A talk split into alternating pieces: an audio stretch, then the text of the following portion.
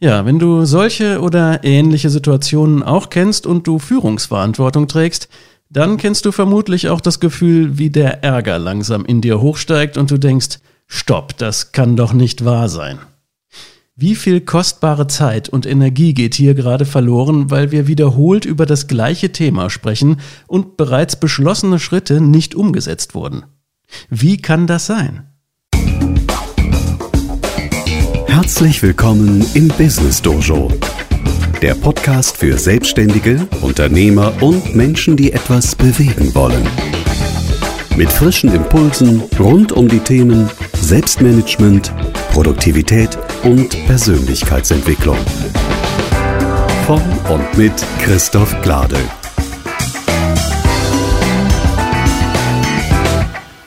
Hallo und herzlich willkommen zur Folge 20 des Business Dojo Podcasts. Ich bin Christoph Glade. Heute geht es um die Frage, wie du in deinem Unternehmen klarer und effizienter digital kommunizieren kannst. Und mit in deinem Unternehmen meine ich genauer gesagt die interne Kommunikation – Unabhängig davon, ob nun deine Mitarbeiter auch vor Ort im Büro arbeiten oder ob du ein Remote-Team führst, wo die Mitarbeiter vom Homeoffice oder einem anderen entfernten Ort aus arbeiten. Ein hochaktuelles Thema also, das für dich sicher relevant ist, wenn du mindestens einen Mitarbeiter hast. Ich stelle dir also gleich zuerst die meiner Erfahrung nach wichtigsten Prinzipien vor, mit denen du die firmeninterne Kommunikation wesentlich effizienter und erfolgreicher gestalten kannst – und danach gehe ich auch auf die dafür notwendigen Tools ein.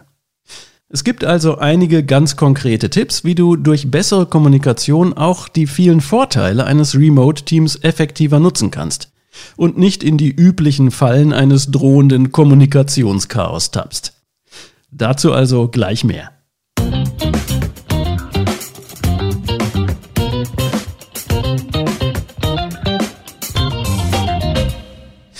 Vielleicht kennst du das auch. Du bist mitten in einem Meeting und irgendwie haben alle das Gefühl, Moment, über diesen Punkt haben wir doch schon mal gesprochen und eigentlich auch geklärt, was zu tun ist.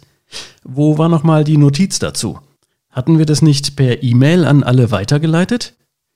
Ach nein, dazu gab es doch ein Word-Dokument und das hatten wir auf dem Server abgelegt in, ja, wo nochmal genau? Und wieder jemand anderes erinnert sich vage, dass dazu bereits ein Projekt angelegt wurde, aber unter welchem Namen und mit welcher App?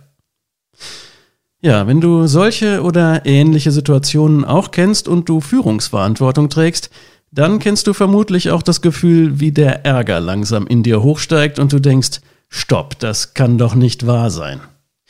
Wie viel kostbare Zeit und Energie geht hier gerade verloren, weil wir wiederholt über das gleiche Thema sprechen und bereits beschlossene Schritte nicht umgesetzt wurden? Wie kann das sein? Nun, ganz klar, es fehlt offensichtlich an einer klaren Kommunikation und einem verlässlichen Kommunikationssystem. Wenn du, so wie viele von uns in den letzten Monaten, außerdem noch mit den besonderen Herausforderungen eines Remote-Teams zu tun hattest, dann stehen die Chancen gut, dass die firmeninterne Kommunikation sogar noch deutlich ineffizienter geworden ist. Vielleicht gehörst du aber auch, so wie ich, zu denjenigen, die bereits vor der Pandemie beschlossen hatten, firmenintern nicht mehr per E-Mail zu kommunizieren und eine entsprechende No-E-Mail-Policy umgesetzt haben. Über die Vorteile eines solchen strikten Verbots interner E-Mails hatte ich ja bereits in der vorletzten Folge ausführlich gesprochen. Wenn dich das interessiert, hör dir am besten nochmal in Ruhe die Folge 18 an.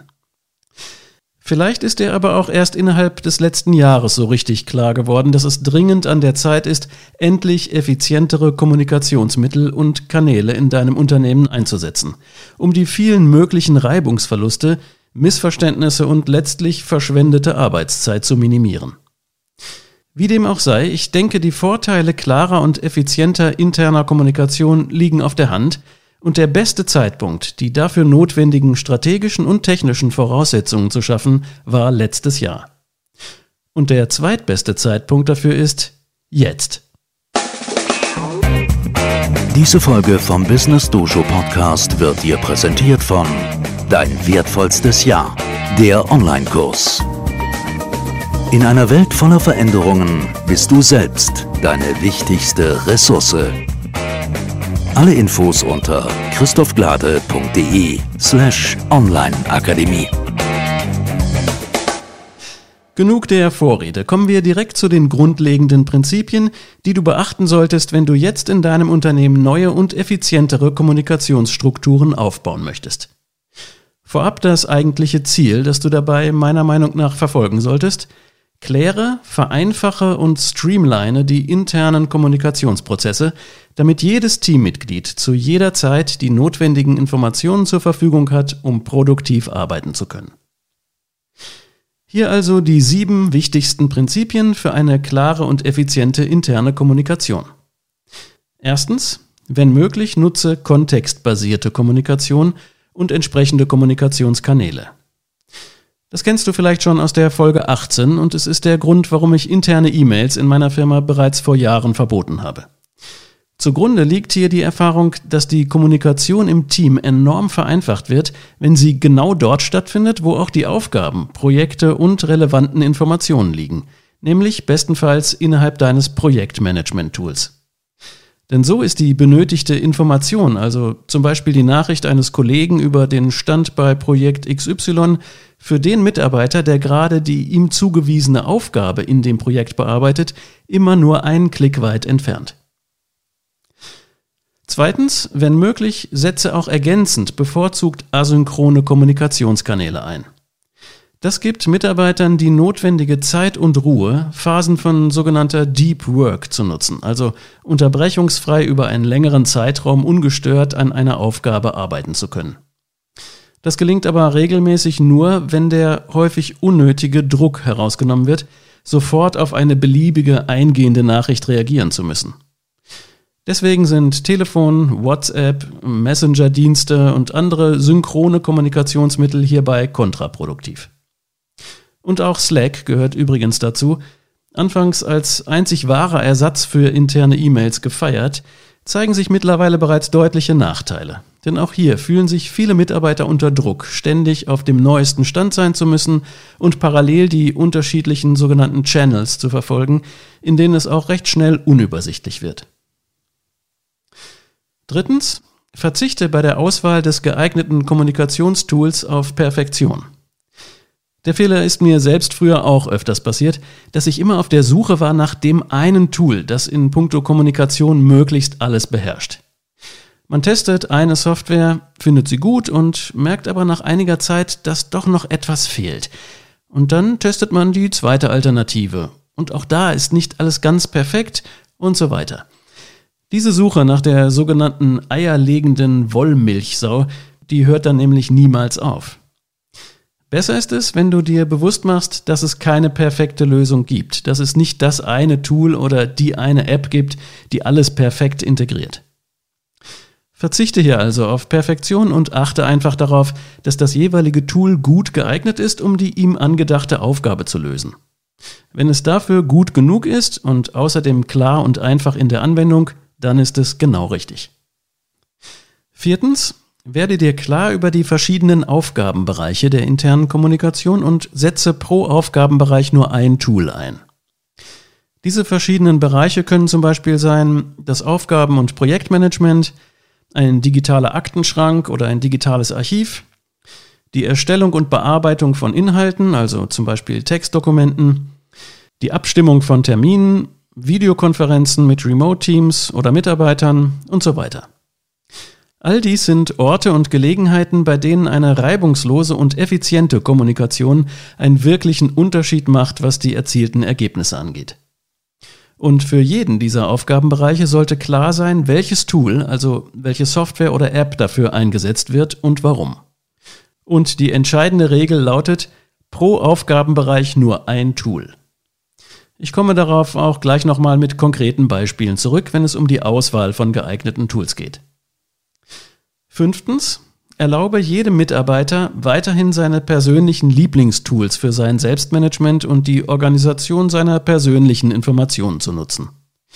Jeder sollte auf seinem Rechner oder Laptop oder mit seinem iPad so arbeiten können, wie er möchte und womit er möchte. Andererseits muss unter allen Umständen vermieden werden, dass zum Beispiel ein Teammitglied eben persönlich gerne mit Excel-Tabellen arbeitet und diese dann auch an andere weiterleitet, obwohl firmenintern festgelegt wurde, dass Tabellen untereinander nur mit Google Sheets ausgetauscht und weiter bearbeitet werden. Entscheidend ist also die Regel, sobald Informationen mit anderen ausgetauscht werden, dürfen nur noch die festgelegten Tools und Formate genutzt werden. Sechstens, nutze für die letztendliche Auswahl der Kommunikationsmittel die Erfahrung und Expertise deiner Mitarbeiter. Sammle vorab Vorschläge und Empfehlungen, lass diese in ein Meeting einfließen und diskutiere die Vor- und Nachteile der einzelnen Möglichkeiten gemeinsam mit deinem Team. Danach kannst du eine gut informierte Entscheidung treffen. Siebtens, lass, falls nötig, Ausnahmen zu, aber definiere diese eindeutig und sei dir sehr klar über die notwendigen Grenzen. Es kann durchaus vorkommen, dass eine Abteilung in deinem Unternehmen auf die Nutzung eines bestimmten Tools angewiesen ist. Zum Beispiel, weil diese Abteilung vorwiegend mit Kunden oder Lieferanten kommuniziert und dabei Word-Dokumente versenden muss, weil das eben der Branchenstandard ist und vom entsprechenden Gegenüber so erwartet wird. Dann kannst du es natürlich zulassen, dass diese Abteilung zusätzlich Word-Dokumente einsetzt, aber eben trotzdem mit den anderen Abteilungen weiterhin ausschließlich mit Google Docs kommuniziert – weil das eben euer festgelegter interner Standard ist.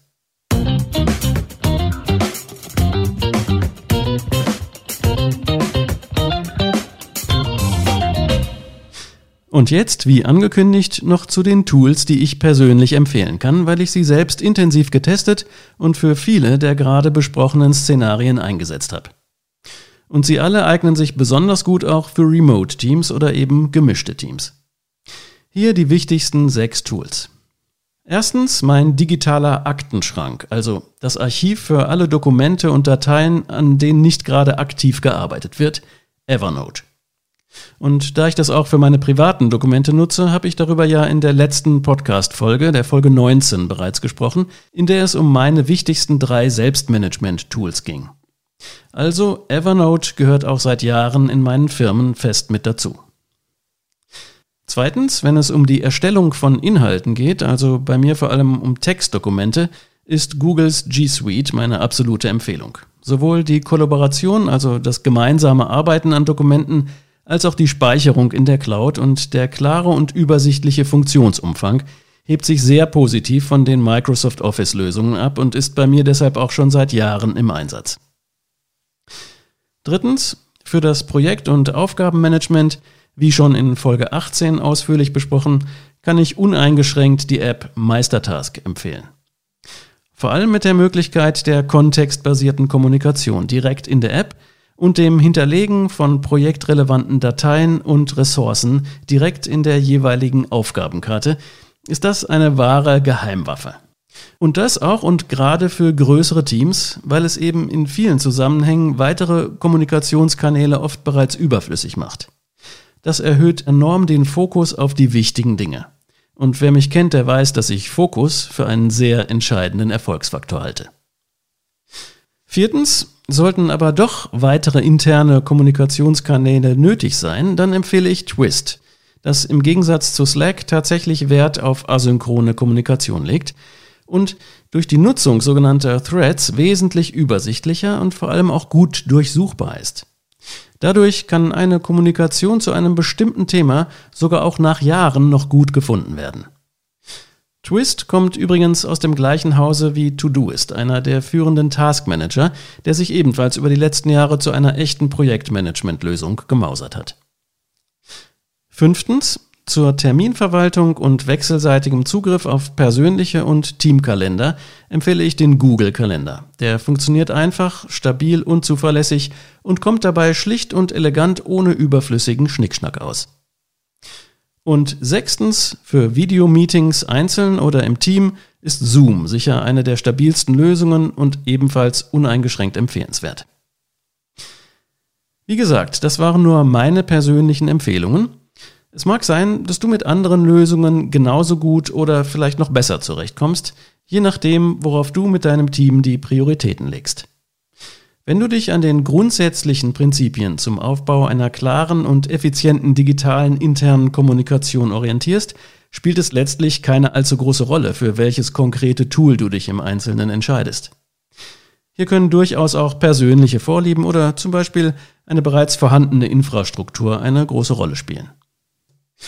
Ich habe mich bei der Auswahl neben den grundsätzlichen Prinzipien nicht zuletzt von drei Kriterien lenken lassen, die ich insbesondere bei der Einbindung von Remote-Teams, externen Mitarbeitern oder virtuellen Assistenten für entscheidend halte.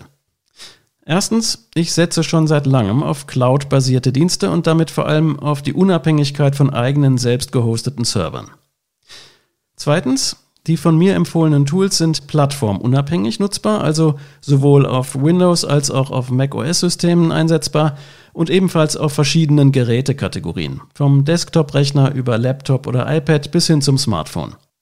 Im besten Falle sind sie sogar ohne eigene App direkt über den jeweiligen Standard-Browser nutzbar.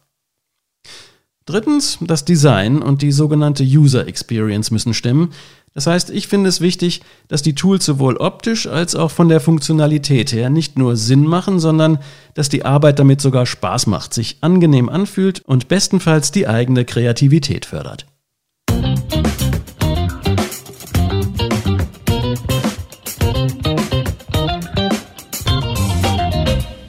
Und zum Schluss noch einmal eine kurze Zusammenfassung der wichtigsten Punkte. Unabhängig für welche Tools du dich entscheidest, um deine firmeninterne Kommunikation auf das nächste Level zu bringen, entscheidend ist, die grundlegenden Prinzipien für eine klare und effiziente Kommunikation zu beherzigen. Hier noch einmal die wichtigsten acht Punkte. Erstens, nutze, wenn möglich, kontextbasierte Kommunikation. Zweitens, setze bevorzugt asynchrone Kommunikationskanäle ein. Drittens, verzichte bei der Auswahl des geeigneten Tools auf Perfektion. Viertens, setze pro Aufgabenbereich nur ein Tool ein. Fünftens, erlaube jedem Mitarbeiter weiterhin seine persönlichen Lieblingstools zu nutzen, aber bestehe darauf, sobald Informationen geteilt werden, dass dies nur über die festgelegten Kanäle und Formate erfolgt. Sechstens, nutze für die letztendliche Auswahl der geeigneten Tools die Expertise deiner Mitarbeiter und binde sie angemessen in die Entscheidungsfindung mit ein.